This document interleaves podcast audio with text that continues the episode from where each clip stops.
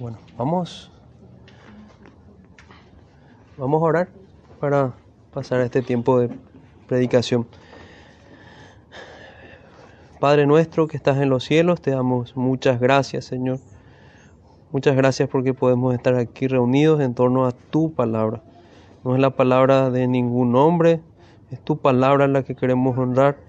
Y te pedimos, Señor, que nos acompañes, que me asistas a mí en particular para hablar lo que está escrito y no más de ello, Señor. Por favor, Señor, edifica a los que son tuyos. Exhorta lo necesario, Señor. Salva si es así, si alguno aquí no, no te conoce, Señor. Haz tu obra por medio de tu palabra y en el poder de tu Espíritu Santo.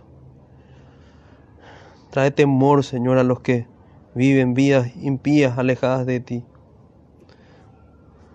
Haz esto por el poder de tu palabra y de tu Espíritu. Te rogamos, Señor, en el nombre de Jesús. Amén. Hermanos, como anunciábamos, vamos a hacer eh, un corte luego de esta predicación a, a los sermones de tanto de Génesis como también de los profetas menores. Pero también así como fue esta mañana que terminamos la sección del, del profeta Amós, ahora vamos a terminar la sección, una sección en Génesis de la vida de Abraham. Así que vayamos a, a Génesis capítulo 25. No vamos a estudiar todo el capítulo, porque ya la segunda mitad del capítulo forma parte de la siguiente sección, que es acerca de la vida de Jacob. Dice así su palabra. Génesis capítulo 25, versículo 1. Abraham tomó otra mujer cuyo nombre era Setura, la cual le dio a luz a Simram, Jobsan, Medam, Madiam, Isbac, Sua y Joxam. Y Joxam engendró a Seba y a Dedam, e hijos de Dedam fueron a Asurim, Letusim y Leumim, e hijos de Madiam, Efa, Efer, Anok, Avida y Elda. Todos estos fueron hijos de Setura, y Abraham dio todo cuanto tenía a Isaac. Pero a los hijos de sus concubinas dio Abraham dones, y los envió lejos de Isaac su hijo, mientras él vivía hacia el oriente a la tierra oriental. Versículo 7. Y estos fueron los días que vivió Abraham 175 años y exhaló el espíritu y murió Abraham en buena vejez, anciano, lleno de años, y fue unido a su pueblo. Y lo sepultaron Isaac e Ismael sus hijos en la cueva de Macpela, en la heredad de Efrón, hijo de Soar, Eteo, que está enfrente de Manre. Heredad que compró Abraham de los hijos de Ed. Allí fue sepultado Abraham y Sara, su mujer.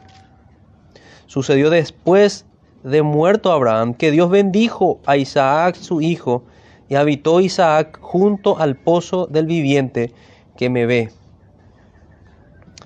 Versículo 12. Estos son los descendientes de Ismael, hijo de Abraham, a quien le dio a luz Agar la egipcia, sierva de Sara. Estos pues son los nombres de los hijos de Ismael nombrados en el orden de su nacimiento. El primogénito de Ismael, Nebaiot, luego Sedar, Adbeel, Adbeel, Mitzam, Misma, Duma, Masa, Adar, Tema, Getur, Nafis y Sedema. Estos son los hijos de Ismael y estos son nombres por sus villas y por sus campamentos, doce príncipes por sus familias. Y estos fueron los años de la vida de Ismael, 137 años. Y exhaló el espíritu Ismael y murió y fue unido a su pueblo. Y habitaron desde Avila hasta Shur, que está enfrente de Egipto, y viniendo a Asiria, viniendo a Siria, y murió en presencia de todos sus hermanos. Dios bendiga su palabra. En este tiempo vamos a hacer lo que vimos en el, en el profeta Emías, en el libro de Nehemías con Esdras. Vamos a poner sentido a este texto. Pueden tomar asiento, hermanos. Hasta ahí es la porción que vamos a estudiar.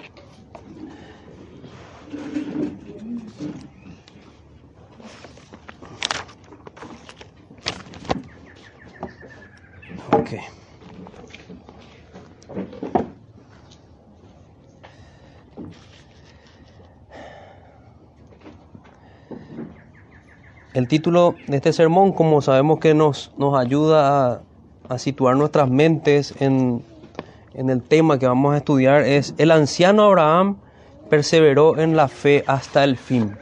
El anciano Abraham perseveró en la fe hasta el fin. Eh, poniendo en contexto un poco estos sermones, viene a ser parte de nuestra serie de sermones de grandes relatos, historia y no cuento y en particular estamos ahora en la historia patriarcal, la cual vimos que se divide en tres grandes, con tres grandes personajes. Como personajes principales toma primero a Abraham, luego toma a Jacob y finalmente habla de José. De Isaac habla la Biblia, pero lo, lo coloca dentro de la historia de Abraham y luego dentro de la historia de Jacob que es lo que vamos a ver. Ya seguido dentro de este capítulo, que, ya va a quedar para el siguiente sermón cuando continuemos Génesis, ya nos habla directamente del nacimiento de Jacob. Como introducción, quiero tomar una cita de Juan Calvino, que ya habíamos leído cuando hablábamos de Sara. Es lo mismo con, con la muerte de Abraham. Decía él en un comentario, mientras que ellos mismos guardaban silencio, el sepulcro de ellos exclamaba en voz alta que la muerte no formaba ningún obstáculo a su entrada en posesión de ella, en la posesión de ella. Ellos finalmente, así como Abraham, igual que Sara, termina siendo sepultado en la tierra prometida. En la tierra prometida. Si bien él vivió como extranjero, él sabía que ese era el lugar que Dios le prometió. Sabemos nosotros que, toda esa promesa termina representando para nosotros la, la, promesa de acceder a la bendita tierra prometida, al reino de los cielos, como habla nuestro Señor Jesucristo. Pero en el caso de Abraham era, y de los hijos de Abraham, de las tribus, las doce tribus, era una promesa física, terrenal, y ellos poseyeron efectivamente esa tierra, la conquistaron con Josué. Eso lo leemos en el libro de Josué. Entonces vamos a leer Lentamente vamos a desarrollar rápidamente esto en cuatro puntos para después ir a aplicaciones. En el primer punto vamos a ver los descendientes de Abraham y Setura. Tal vez algunos no, no conocían esto que Abraham tomó por esposa a Setura. En el segundo punto vamos a ver la muerte y sepultura de Abraham. En el tercer punto vamos a ver que Dios bendice a Isaac. Y en el cuarto punto vamos a ver los descendientes de Ismael. Entonces, vayamos nuevamente a el versículo el versículo 1 para ir explicando rápidamente estos versículos. Abraham tomó otra mujer cuyo nombre era Setura. Abraham tomó otra mujer cuyo nombre era Setura, la cual le dio a luz a Simram, Joctam, Medam, Madiam, Isbac, Sua y Joctam engendró a Seba y Dedam. Eh, hijos de Dedam fueron Asurim, Letusim y Leumim. E hijos de Madiam, Efa, Efer, Anok, Adida y Elda. Todos estos fueron hijos de Setura. Bueno, a nosotros todos estos nombres nos suenan bastante extraños, pero no fue así para los primeros destinatarios de, este libro. recordemos que los primeros que leyeron este libro fueron los israelitas que salían de Egipto. Esto fue escrito por Moisés. Es conocida como la ley de Moisés, los primeros cinco libros del, del Antiguo Testamento, Génesis, Éxodo, Levítico, Números y Deuteronomio, Números y Deuteronomio. Y es muy importante para ellos porque cada nombre que vemos allí terminan siendo naciones ya en el tiempo que, que, ellos están viviendo. Entonces terminan conociendo el origen y terminan conociendo que incluso tienen familiaridad con estos pueblos. Terminan conociendo que vienen de Abraham. Terminan conociendo mejor esa promesa que dio Dios a Abraham, que su descendencia sería como las estrellas. Fíjense que naciones realmente salieron de él. En este pasaje final vemos que algo de, esa promesa, de, de su simiente, vendrían naciones, pudo ver Abraham. Abraham tomó, entonces nos muestra el texto que tuvo otra, otra mujer. Aquí digamos que no están de acuerdo comentaristas, porque hay un grupo que dice que luego de fallecer Sara, él tomó otra esposa y, esta fue Setura. Y hay otros que a la luz del texto, que el versículo 6, que dice, pero los hijos de sus concubinas, y habla, nos da a entender que las dos concubinas eran Agar y Setura, entonces, a la luz de ese texto, este otro grupo de, comentaristas dicen que en realidad se trata de, de que Abraham antes ya tomó estas, estas mujeres con este principio. Es interesante el, argumento. El principio era como su esposa era estéril en la legislación de, de ese entonces, él se podía acceder a descendencia teniendo hijos por medio de las criadas de las siervas. Entonces, en ese sentido, dentro de esa legislación que ellos manejaban, eh, se hacía esto, ¿verdad? Se tomaba a la, por mujer a la, a la sierva. Esa es una forma de ver. Yo no, no, no soy conclusivo realmente en esa interpretación. Me parece también que es posible la otra forma de entender que en realidad después de fallecer Sara, como muchos también entienden, allí eh, Abraham terminó casándose con, con Setura. ¿Y cómo se resuelve lo del versículo 6? Y más bien diciendo, con el énfasis de la herencia. La herencia está en el hijo de Sara, no en, los hijos de Agar ni de, ni de Setura. Por tanto, queda como, como una descendencia similar a la de una concubina. Menciono eso porque en, realidad, por el tiempo que estuve estudiando, no, no puedo llegar, y me parece correcto también decir esto, una certeza de decir, eh, este texto está hablando de, de, un error de Abraham antes porque dudó la promesa, es probable. Con, el caso de Agar podemos decir eso, podemos decir que fue un error, que él falló, que no creyeron a la promesa, eso no, dice la escritura. Pero en el caso de Setura no nos da, esa precisión. No nos da esa precisión. Creo que debemos quedarnos que son hijos, que son hijos de Abraham, son hijos también de una esposa de Abraham, pero no son hijos de la promesa, del pacto que Dios hizo con Abraham, que apunta finalmente a Cristo. Eso es lo que debemos tener en cuenta y esa es la dificultad en realidad la que encontramos al interpretar ese pasaje. Entonces los descendientes de Setura, vemos que es un cumplimiento de la promesa de Dios en Génesis capítulo 15, versículo 15. Vayamos allí para ver por qué digo que es el cumplimiento de esa promesa.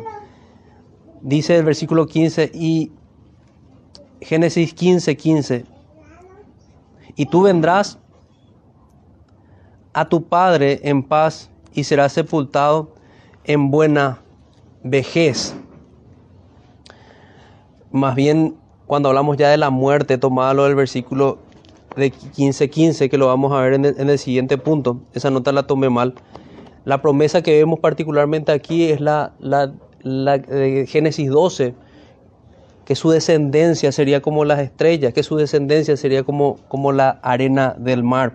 Un detalle que a mí por lo menos no me parece menor es que por lo menos para el escritor Moisés esta descendencia era importante, porque su esposa es descendiente de los madianitas. Entonces, algo del temor de Dios se conservó en estos hijos de Abraham, porque él terminó encontrando hermanos en aquel, en aquel lugar. Recuerden que, que en un momento de dificultad es justamente el padre de su esposa el que se acerca y le da consejo a Moisés y le dice que establezca jueces para, eh, para solucionar ciertos problemas que tenía con el pueblo. Y creo que se da, si bien la promesa de dónde iba a venir Cristo, sabemos que es de Abraham, luego de Isaac, luego de Jacob, luego de Judá, luego de David, y cada vez es más específico, sabemos que viene siendo así cuando finalmente viene el Señor Jesucristo del vientre de María y también de la línea de José, como, como describe las genealogías del, del Nuevo Testamento, habían creyentes también de las otras genealogías. Y esto es también por la influencia de hombres piadosos, la influencia de Abraham en, en, sus, en sus descendientes. Por eso me gusta ver que podemos ver también un remanente de una descendencia piadosa de los hijos de Setura.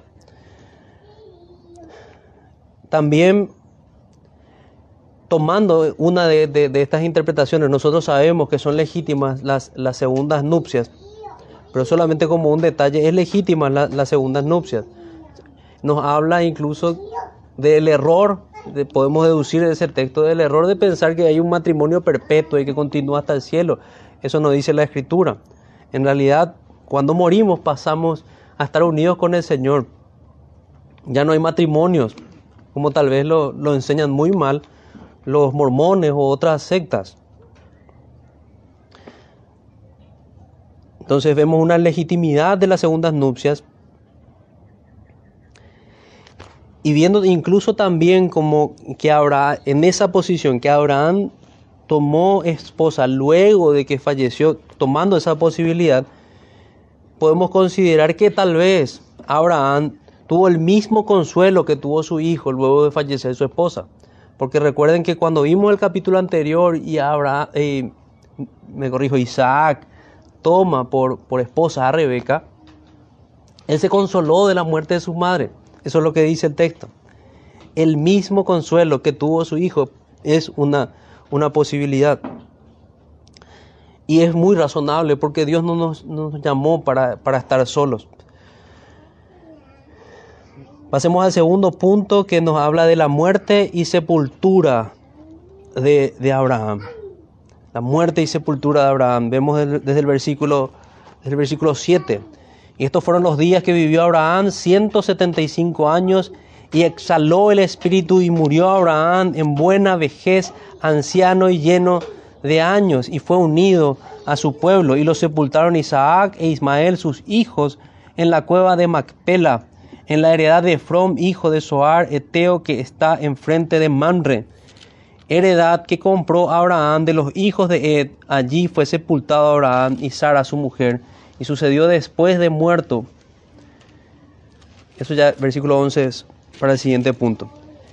Entonces, la heredad que compró Abraham de los hijos de Ed, allí fue sepultado Abraham y Sara, su mujer, en el mismo lugar. Bueno, volvamos ahora sí a Génesis 15, 15. Veamos bien el cumplimiento de esta promesa. Y tú vendrás a tus padres en paz y serás sepultado en buena vejez.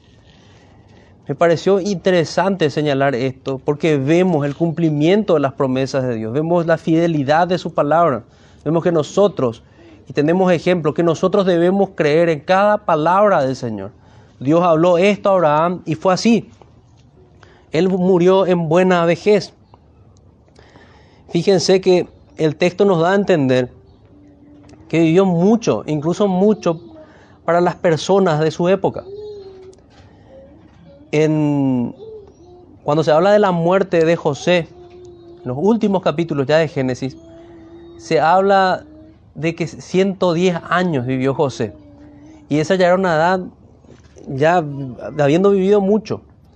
Pero Abraham vivió 175 años. Y nos dice con tres expresiones. exhaló su espíritu, murió y fue unido a su pueblo. Son tres expresiones que nos están hablando de lo mismo, pero que nos están aportando información.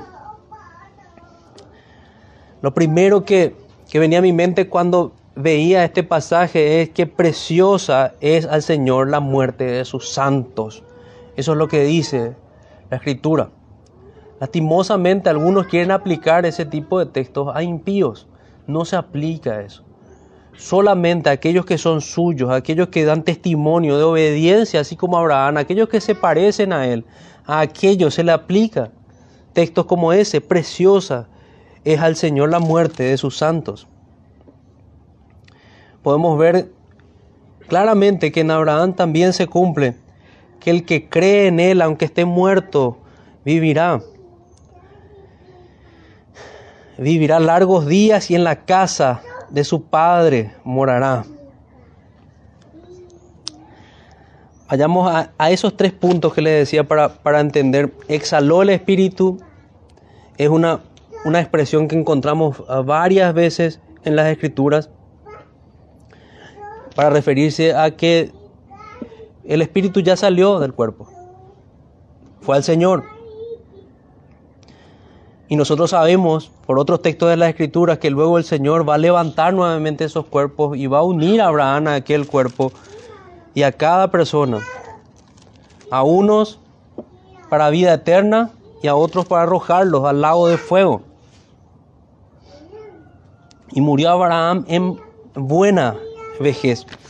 Tengo algunas notas aquí que nos aportan este tema, que murió en buena vejez. Fíjense todo lo que ocurrió luego de que Abraham ya había fallecido.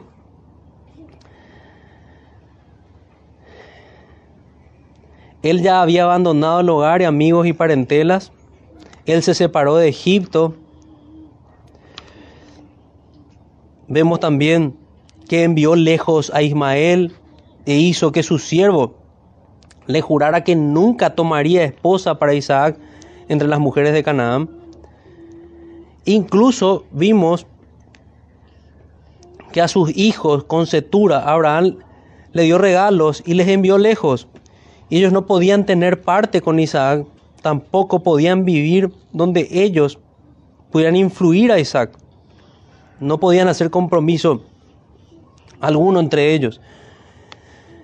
Y eso nos suena difícil en un contexto familiar, pero nos habla, nos da un mensaje de la separación de los hijos de la promesa. Un mensaje más bien espiritual. De, que de su simiente, de lo especial que, que era la promesa que hay con, con Isaac.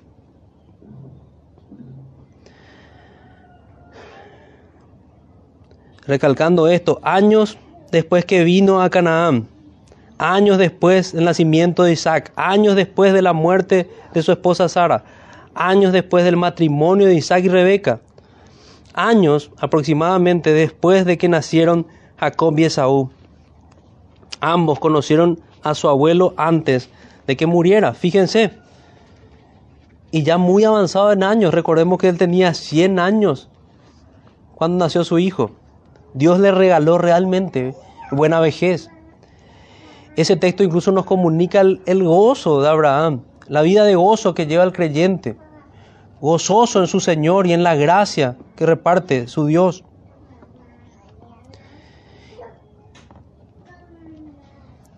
Exhaló su espíritu, murió y fue unido a su pueblo.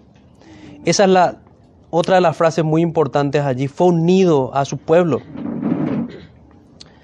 No quiere decir que allí acabó la vida de Abraham, sino que nos da a entender que él, incluso Moisés, quien escribe aquí, la tinta de Moisés, nos habla de que había una esperanza después de la muerte, tanto con Abraham como para ellos. Había un pensamiento claro que la vida no se acababa en esta tierra, que Él se iba a unir a su pueblo, a todos aquellos que habían temido en el Señor nos muestra aquí como todos aquellos antepasados nuestros, como un pueblo. Y en particular aquel, aquel, aquellos antepasados de Abraham, quienes eran piadosos. Recordemos a Noé, a Sed, incluso a Abel, en los primeros pasajes de la Escritura. A ese pueblo fue unido Abraham, al pueblo de los santos y temerosos de Dios, aquel pueblo que nosotros queremos ser unidos. Unos van a ser unidos a este pueblo, otros van a ser unidos a la compañía del rico insensato, del cual describe el Señor, que estaba en una llama. Fue unido a su pueblo. Algunas referencias con respecto a eso que había tomado, sacado notas, concordancia más bien.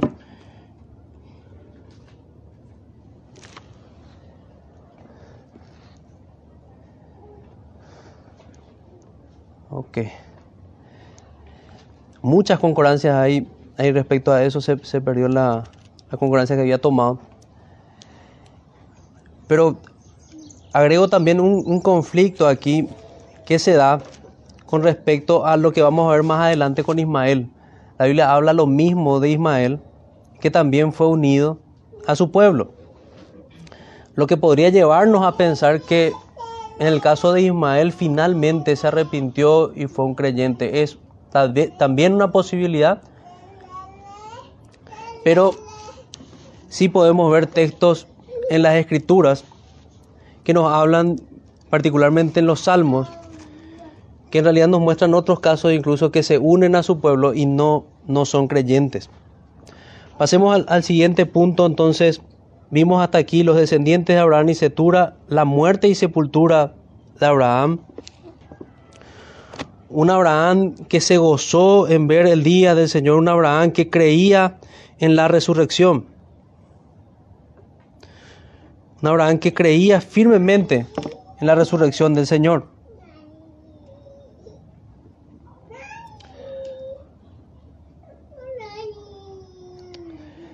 Dice el Evangelio de Juan, en el capítulo 8, versículo 56, Abraham vuestro padre, estas son palabras del Señor Jesucristo, se gozó de que había de ver mi día y lo vio y se gozó. Esto fue un escándalo para los que escucharon al Señor decir estas palabras.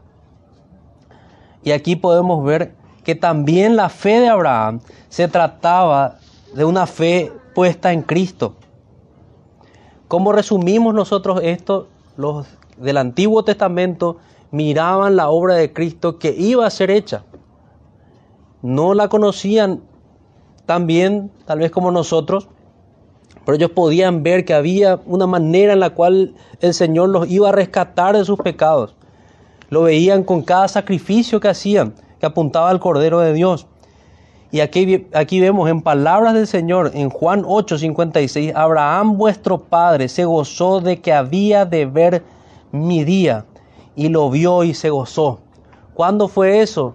En este momento. Cuando Abraham fue unido a su pueblo, él vio a Cristo y se gozó. Ese es el gozo que anhela todo cristiano. Todo cristiano sabe, toda persona que de verdad nació de nuevo sabe que el morir es ganancia. Está seguro de eso porque va a ver a su Señor. Pero aquel que no tiene a Cristo teme. Y con buena razón teme. Porque en realidad no va a ver el rostro gozoso de su Señor, sino que va a ver al Cordero airado. Va a ver al león de Apocalipsis repartiendo despojos. El siguiente punto es el versículo 11, cómo Dios bendice a Isaac. Estamos viendo una vista de todo el texto para luego sacar aplicaciones para nosotros. Y sucedió después de muerto Abraham que Dios bendijo a Isaac su hijo y habitó Isaac junto al pozo del viviente. Que me ve esto no es poca cosa. Que Dios bendiga, que Dios prospere el camino de alguien. Es lo más grande que pueda haber. Que nosotros estemos en los caminos del Señor, que Él bendiga nuestra vida de esta manera. Que estemos aquí buscando su voluntad. Eso no es poca cosa. Pero aquí estamos viendo nuevamente un pasaje que nos apunta a la simiente prometida, que termina siendo nuestro Señor Jesús. Por eso la Escritura hace constantemente insistencia en las genealogías, porque terminan llevándonos al Salvador prometido a esa final promesa de que iba a venir un redentor. Esa promesa que incluso la vemos claramente en Isaías 53 de aquel varón de dolores, que iba a ocupar el lugar del pecador, que iba a salvar a su pueblo. Aquel verdadero libertador, aquel rey salvador. El, reino que nunca se acaba. El hijo de David, al cual hacemos bien al clamar, como lo hicieron hombres que, que estuvieron cerca de él, hijo de David, ten misericordia de mí. Entonces, Dios bendijo a Isaac y habitó en el pozo del viviente que me ve. Sabemos que ese fue el lugar donde Agar hizo, hizo una oración. Pero ese nombre tiene también mucho significado para nosotros. Todos nosotros vivimos en un lugar donde Dios nos ve. Nadie puede ocultarse de Dios. Nadie, ningún ser humano puede ocultarse de Él. Y podemos entender también por esto que Isaac ya era un hombre que vivía delante de la presencia de Dios. Era uno de aquellos que caminaban con Dios, así como Noé, así como Abraham su padre. Era un hombre que caminó con Dios, así como Enoch, que la Biblia describe que fue traspuesto y no vio muerte. Y es a ese camino al que estamos llamados todos nosotros. Todos nosotros deberíamos vernos reflejados en estos pasajes, en la vida de Abraham, en la vida de Isaac, en la vida de hombres santos que aparecen en las escrituras, porque así deberíamos vivir. Y cuando más lejos estamos de vivir como ellos, más miedo debemos tener, porque estamos rumbo a la condenación, no estamos yendo al cielo. El mundo allá afuera nos dice que está bien vivir lejos de vidas semejantes a esta, pero nosotros no debemos engañarnos. Si no vivimos unas vidas prósperas en los términos de las escrituras, esto no quiere decir ser rico, sino que más bien es tener la bendición de Dios, que la luz de su rostro se levante sobre nosotros, estamos muertos, estamos rumbo a la condenación. Entonces en este tercer punto vemos que Dios, como en el pasaje anterior, que, que mostraba que Dios bendijo, prosperó aquel mayordomo fiel de Abraham, que también nos da una buena imagen de cómo nosotros debemos servir al Señor. Así prosperó a Isaac. Y así el Señor bendijo a Isaac, aquel de quien vendría la simiente prometida y salvadora. Y el último punto de nuestro pasaje, digamos, donde termina aquel, aquella narración simétrica que habíamos visto, porque incluso vimos la belleza de esta narración, de cómo el Señor guió a Moisés y, el buen tino que tenía Moisés al, escribir, porque escribió una historia ordenada, sí, 100% inspirado por Dios, pero Dios usó también su intelecto. Y vemos que empieza con la ascendencia, quiere decir los padres de Abraham, luego nos habla de la relación de Abraham con otras personas, luego nos habla del pacto de Dios, luego nos habla nuevamente de la relación de Abraham con otras personas, para finalmente terminar aquí donde estamos, con su muerte y con su descendencia. Es una narración totalmente simétrica y que hoy día podemos ver claramente que es así. Y este, esta gran historia la vimos desde el capítulo 12 hasta, hasta este capítulo, el capítulo 25. Y terminamos con otra línea de descendencia que también nos, nos recuerda el cumplimiento de las promesas de Dios el cumplimiento específico de la promesa, la promesa de Dios hecha a Agar en el capítulo 17, cuando, cuando vemos los descendientes de Ismael.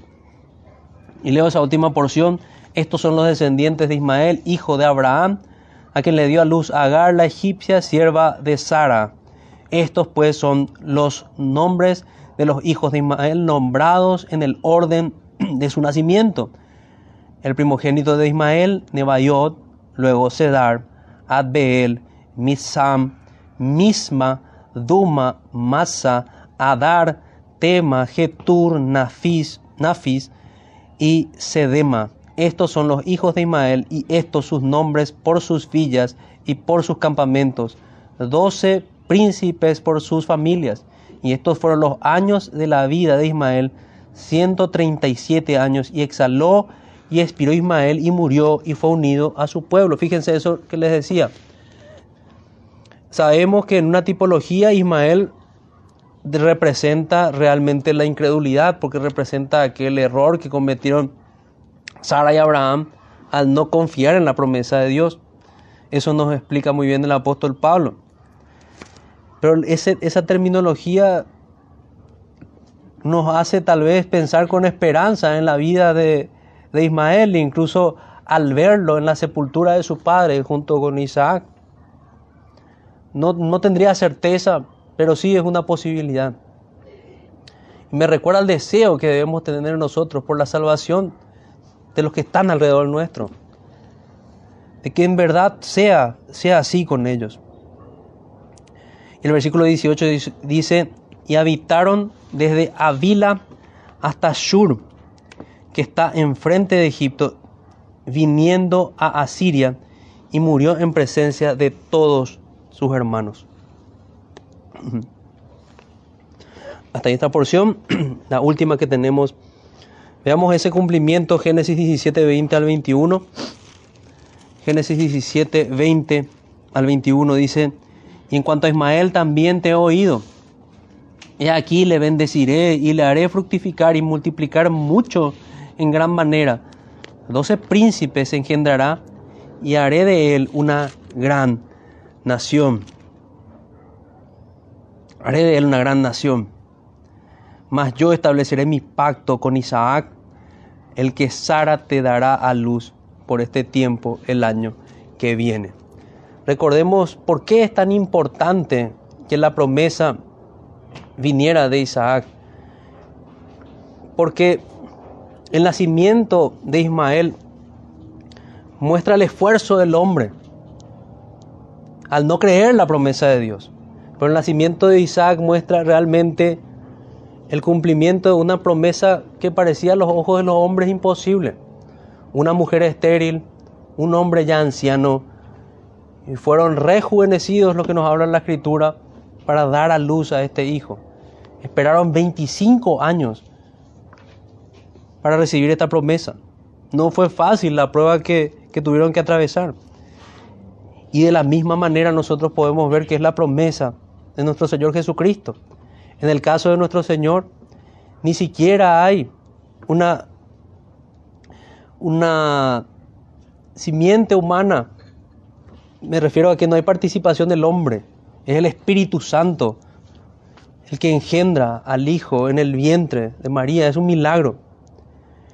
Y de alguna manera ese milagro, el pueblo de Dios está siendo preparado para para oír ese milagro, para recibir el milagro de que una virgen daría luz, que también lo anunciaron los profetas.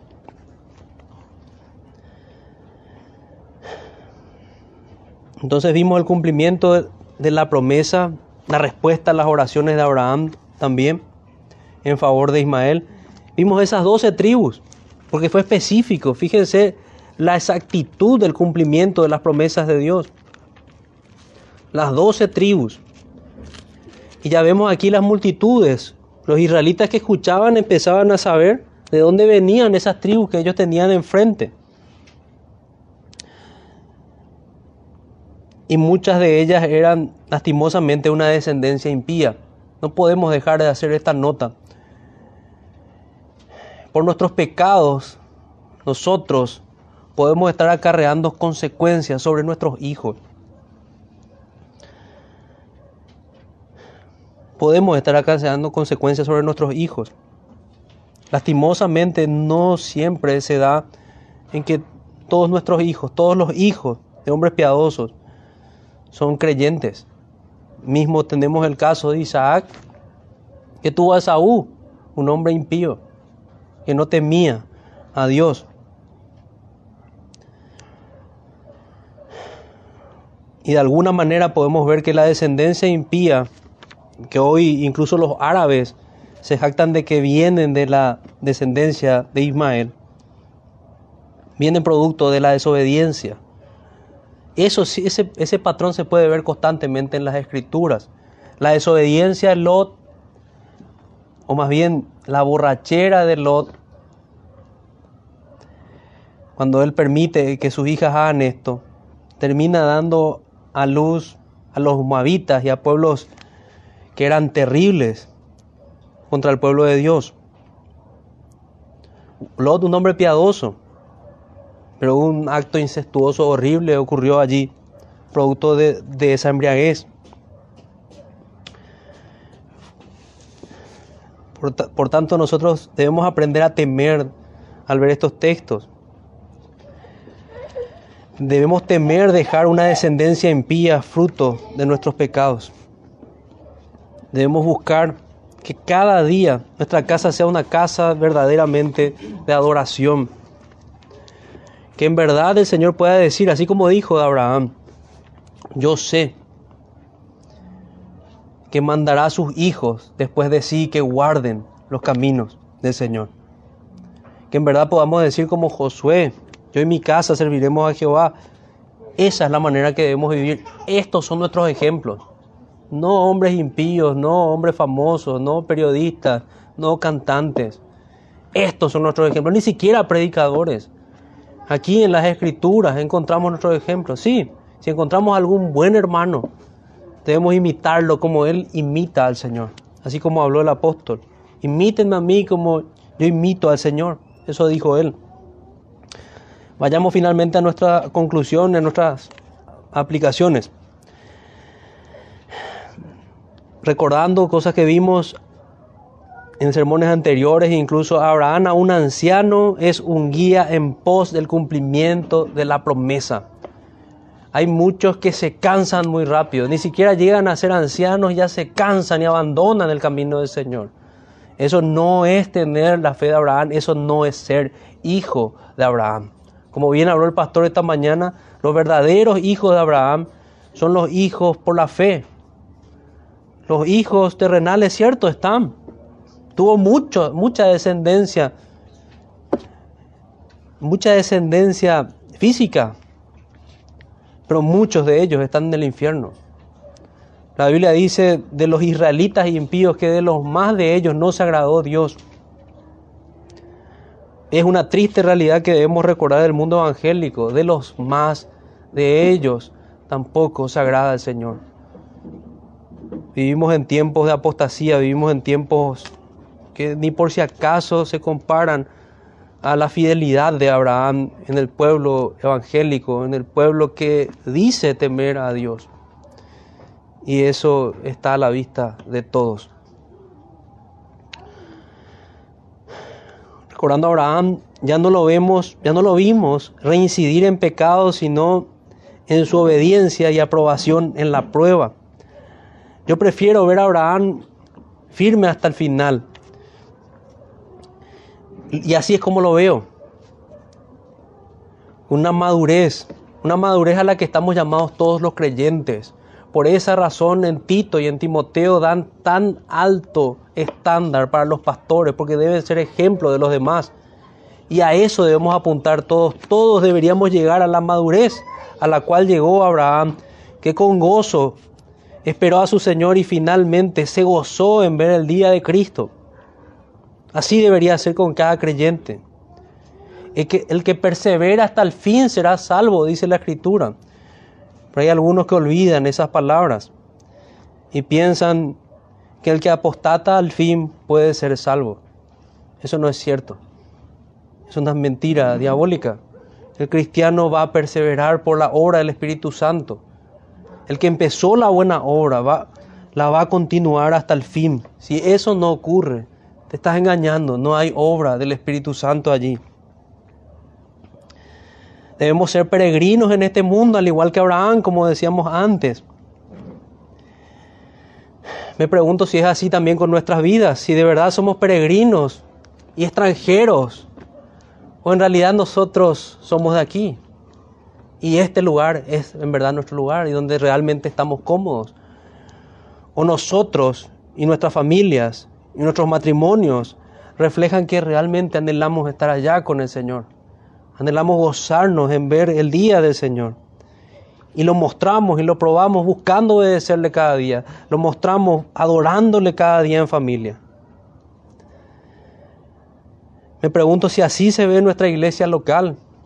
Estas preguntas deben ayudarnos a reflexionar no solamente ahora, sino en casa y durante toda nuestra vida.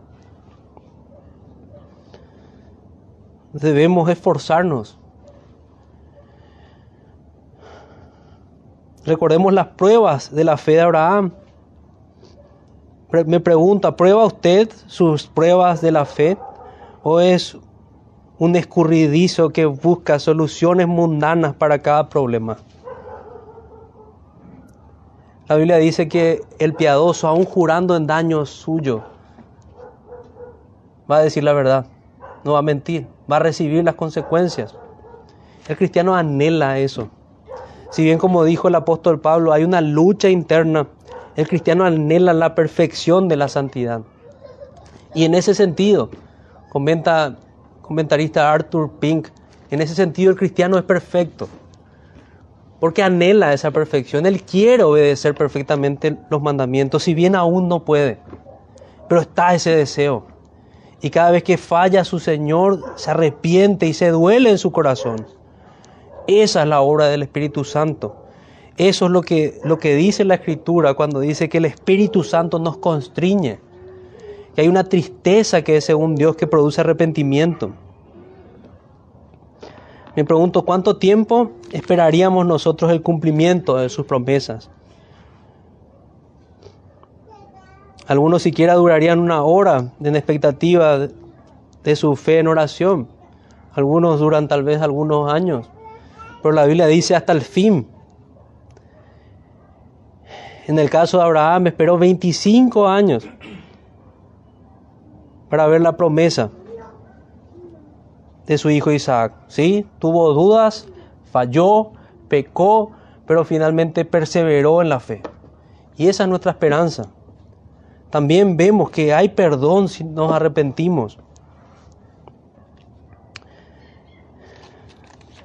Y una última pregunta. ¿Es su carácter en verdad cristiano? ¿Es Abraham su padre? Diez mandamientos ha dado Dios los obedece con la solicitud con la que, con la que pudimos ver en la obediencia de Abraham. ¿Bebe usted del mismo pozo de la fe cavado por Abraham? ¿Es usted uno de los hijos del pacto de Dios en la bendita simiente prometida, quien es Cristo? ¿Es así usted de los hijos de Dios, simiente santa? Sin santidad nadie verá al Señor el esfuerzo le es extraño, la fe le es fanatismo, entonces creo que no, creo que no es hijo de Abraham usted. Pero si es así, si usted anhela servir a Dios como su Señor y ponerse a su servicio como su esclavo, como su siervo, usted está anhelando los caminos del Señor y los caminos de Abraham. En conclusión, una cita de Arthur Pink.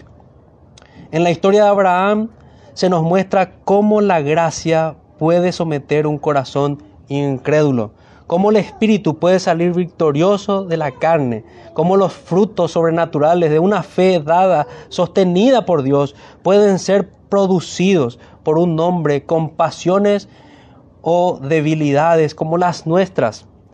Esto se nos presenta para animarnos, para que oremos que Dios quiera obrar en nosotros lo que obró en el Padre de los fieles.